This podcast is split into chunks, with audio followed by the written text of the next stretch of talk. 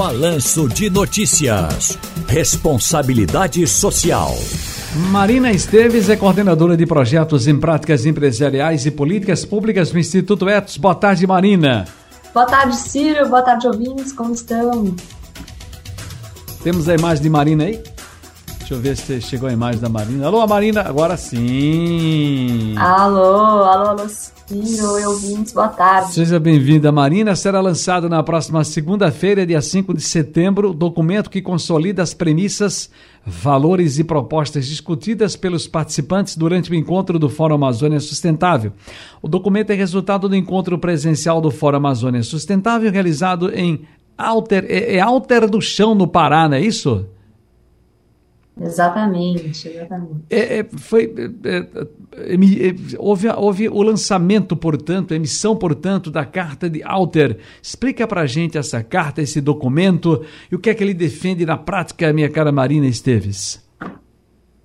Claro, muito obrigada. Bom estar aqui de novo com vocês, todos que nos acompanham. A Carta de Alter, né, foi o nome que a gente convencionou de chamar o resultado desse encontro do Fórum Amazônia Sustentável, que aconteceu no começo do mês de julho, lá em Alter do Chão, no Pará, reunindo né, diversos atores da sociedade, movimentos sociais, populações locais, empresas, organizações de sociedade civil, acadêmicos, né, e outras qualidades de atores que compõem a sociedade. Então, a Carta de Alter ela vai ser lançada agora no dia 5 de setembro, que é justamente o dia que celebra a Amazônia né, e a preservação desse bioma amazônico tão caro para o Brasil.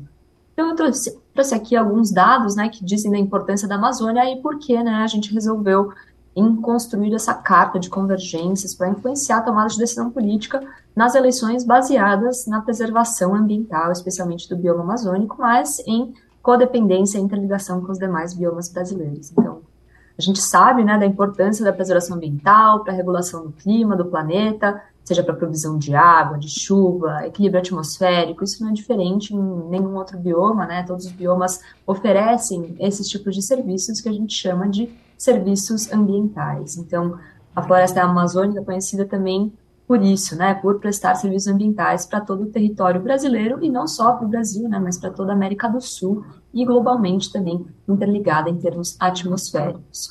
Então é justamente isso que a gente comenta quando a gente diz de regulação climática. Não é apenas a preservação do próprio território, mas como aquele território também impacta, né, os diversos outros territórios à sua volta.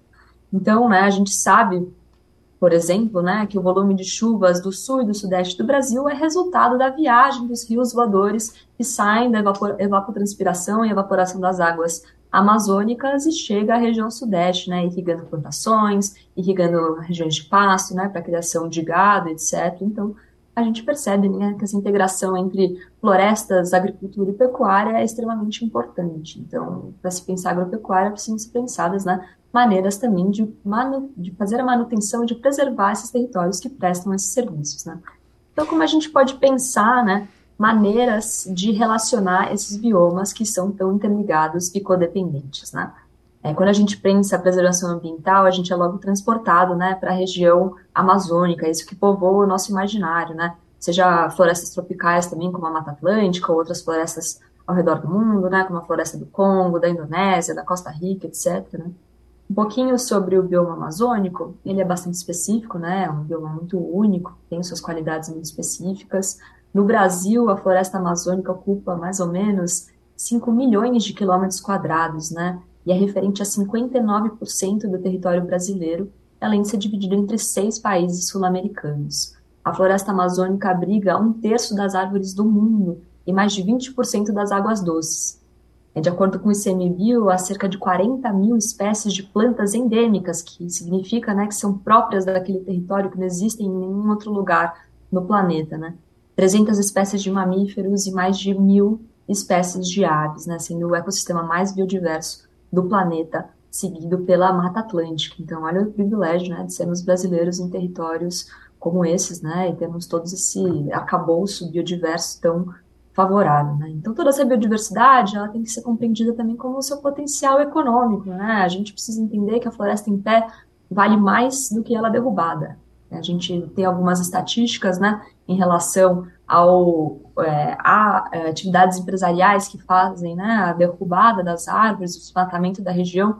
É, no caso, né, para pecuária e agricultura, que não são atividades necessariamente rentáveis, né, proveitosas em território amazônico, né, o solo não é muito favorável para a agricultura, é, a quantidade de gado espalhada pelo território não é também economicamente viável, então o que seria, né, esse desenvolvimento sustentável da região? É justamente a valoração da floresta em pé e dos seus insumos da biodiversidade que justamente podem ajudar o Brasil a elevar seu PIB a sua renda, né, trazer renda para a região, trazer renda para as populações que lá habitam, né, de maneira segura, né, trazendo segurança hídrica, alimentar, climática, além de renda para essas pessoas e para essa região. Né. Então a Carta de Alter ela tem justamente o objetivo de endereçar né, que esse desenvolvimento sustentável seja feito através do, dos mecanismos para manter a floresta em pé e como a gente pode vincular o relacionamento público é, ao dar condições né, para que o setor privado exerça de maneira responsável a sua operação em território amazônico, e um setor privado também focado né, em criar é, empregos, criar renda, criar espaço para que as populações locais sejam igualmente competitivas, né, no que se diz respeito à venda desses bioinsumos, né, e que isso seja feito de uma maneira organizada, né, que a gente não é, extrapole o uso desses bioinsumos, não cause mais desmatamento e mais é, é, degradação para a região que não comporta mais, né. Muito a bem. carta está marcada para ser lançada no dia 5 e a gente conta com que vocês, né, que nos escutem, leiam essa carta na íntegra, está disponível no site do Instituto Etos e será um prazer também vir aqui discutir um pouquinho mais dos compromissos da carta. Então, muito obrigada, Ciro, por me receber aqui de novo na Rádio Jornal. Obrigado pela participação de vocês também do Instituto Etos, especialmente sua participação, Marília Esteves, minha gente, coordenadora de projetos em práticas empresariais e políticas públicas do Instituto Etos. Muitíssimo obrigado, Marina, mais uma vez, um grande abraço, até a próxima.